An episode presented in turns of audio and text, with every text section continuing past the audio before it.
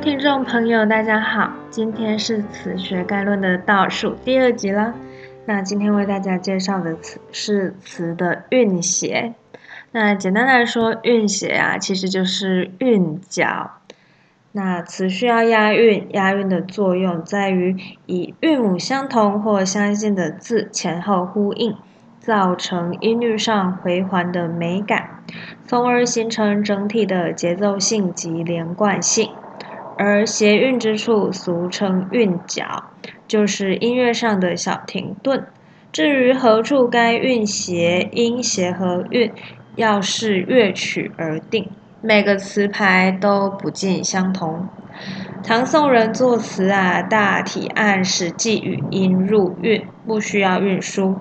但是我们后代语音啊产生变化，不能再以实际语音作为谐韵的准绳，所以需要归纳前人词作，成为词韵之书。现今所知最早的词韵是朱敦儒的印制词韵十六条，十六条，但现在已经亡佚了。词韵之大量出现啊，是在明清以后。例如沈谦的《词韵略》，赵耀、曹亮武的词韵，李渔的《笠翁词韵》，胡文焕的《文会堂词韵》，吴朗陈世敏。陈明士的《学宋斋词韵》，纵横的词韵，郑春坡的《绿蚁亭词韵》，还有歌仔的《词林正韵》等，其中影响最大、采用的人最多的就是《词林正韵》这本书啊，取古人之名词参酌而审定之，按照归纳所得，将词韵量。将将集韵的二零六韵目重新分合成十九部，包括平赏去共十四十四部，入声五部。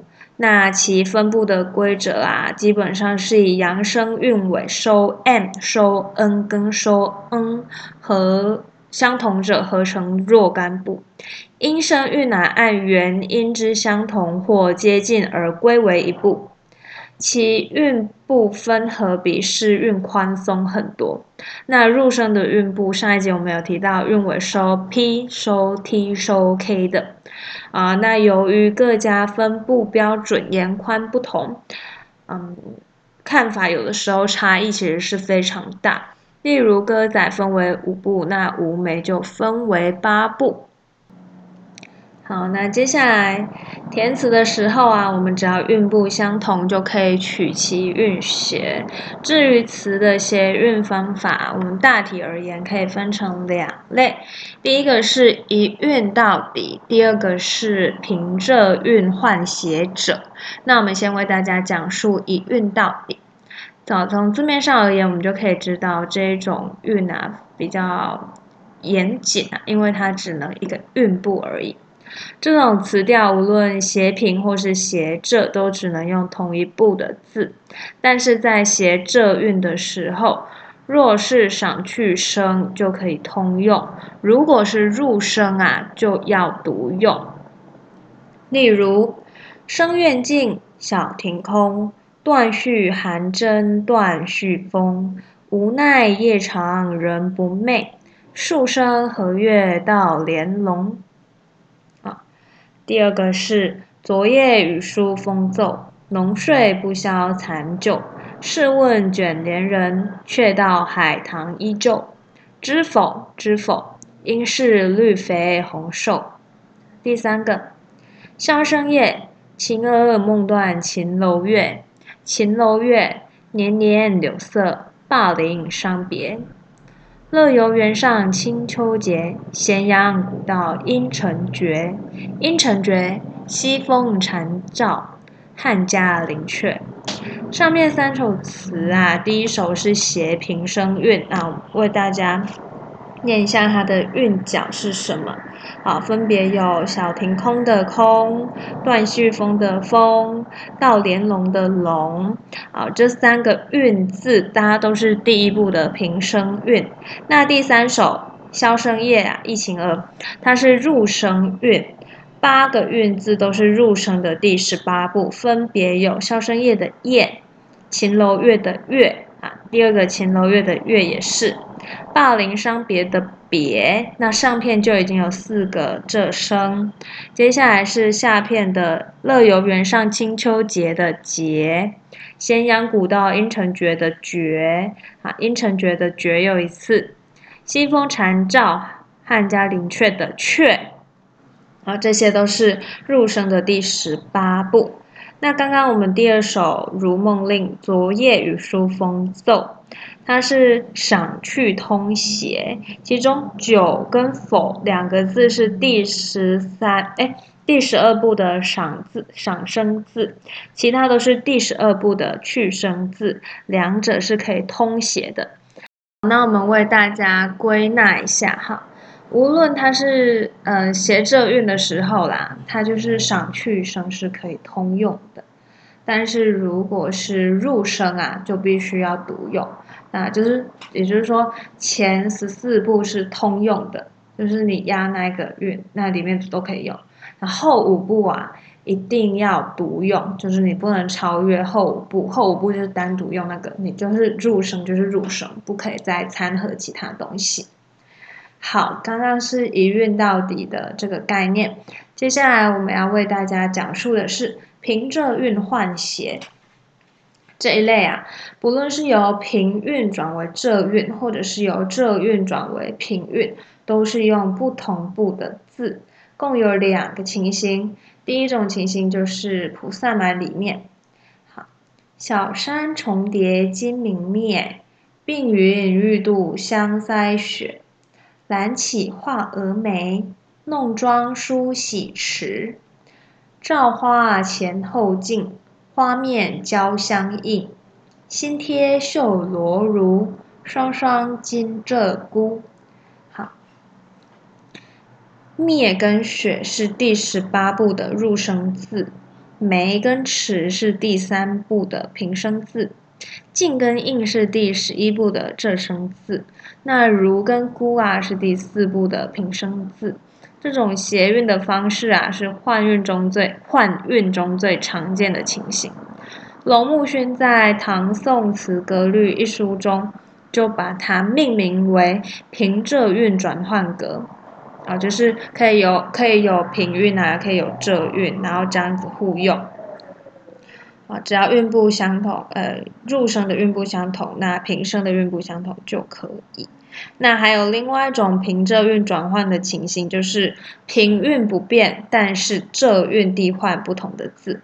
例如“定风波”，“暖日闲窗映碧纱，小池春水静明霞，树树海棠红欲尽，增忍。”玉园深掩过年华，独凭绣床方寸乱。断肠，泪珠穿破脸边花，邻舍女郎相借问，音信，叫人修道未还家。全手中啊，三换这韵，那静跟忍是第六步，转乱跟断啊是第七步。再转为文跟信啊，又变成第六步，所以就是六七六。但是平声韵自始至终都是第十步。平声韵有什么？蓝起画蛾眉的眉，弄妆梳洗池的池，花哎，还有那个新贴绣罗襦的襦，双双金鹧鸪的鸪，它都是第十步。那这一种情形啊，龙木轩特别把它归纳为。平仄韵错谐格，那其实就是指在相同的平韵中错杂不同仄韵的意思。好，还有一种啊，第三种，平仄韵同一部者，我们叫做平仄韵通谐格啊。少数的词调可以同一部平仄韵通谐啊，例如《西江月》。日日生杯酒满，朝朝小圃花开。自歌自舞自开怀，且喜无拘无碍。轻识几番春梦，红尘多少奇才。不需计较更安排，领取而今现在。六个韵字中，开、怀、才、排四个字是平韵，那爱跟在是仄韵，但是同属第三部。这种平仄韵同步通写的情形，在词中是很特殊的情况。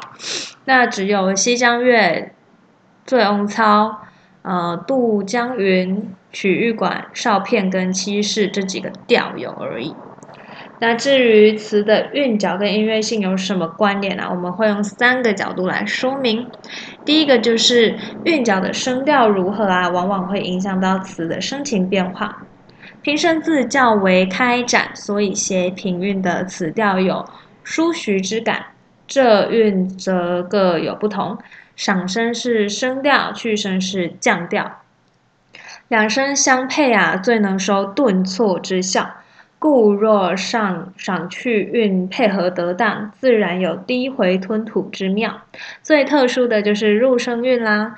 由于入声是收 p t k 尾嘛，p t k，那它它是非常短促，读之仿佛哽哽咽七调七段。啊，颇有语不成声之感，因此啊，越是凄楚激越的情感，就越适合使用谐入声韵的各种词调。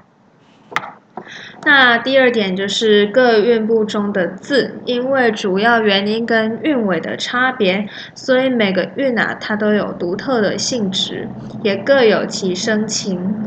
例如东中韵的字，感觉上比较雄沉雄，那江阳韵呢比较壮阔。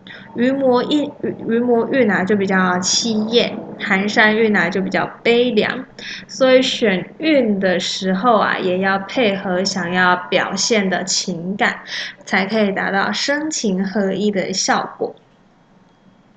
第三点就是韵味的疏密，也会影响整首词的声容态度。一般说来啊，三两三句一韵，间隔平均的韵，声情比较和缓、徐舒、舒徐。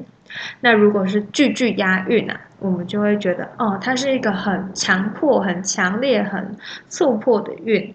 那就两，那再就两韵脚间的字数来说，韵是音乐上的小停顿，那韵跟韵之间的。单位时间应该相去不远，所以若是两韵字数极少，则可慢声长音；若是字数极多，那一定就是繁音促节，声情紧迫，否则恐怕会强拍不及。例如刘永词中，往往以二十来字的长韵，突然接两三字的短韵，那由此就可以推知当时的音乐状况，必然是忽而缓歌慢舞，忽而急管繁弦，极尽声容变化之能事。哦，综上所述，以上三点，我们可以知道韵写对词律的影响。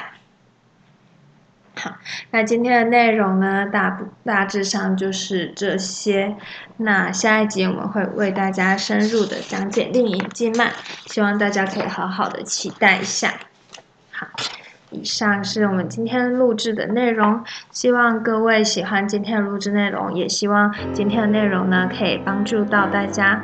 那最后，感谢每一位收听的听众朋友听到最后。那我们下一集再见。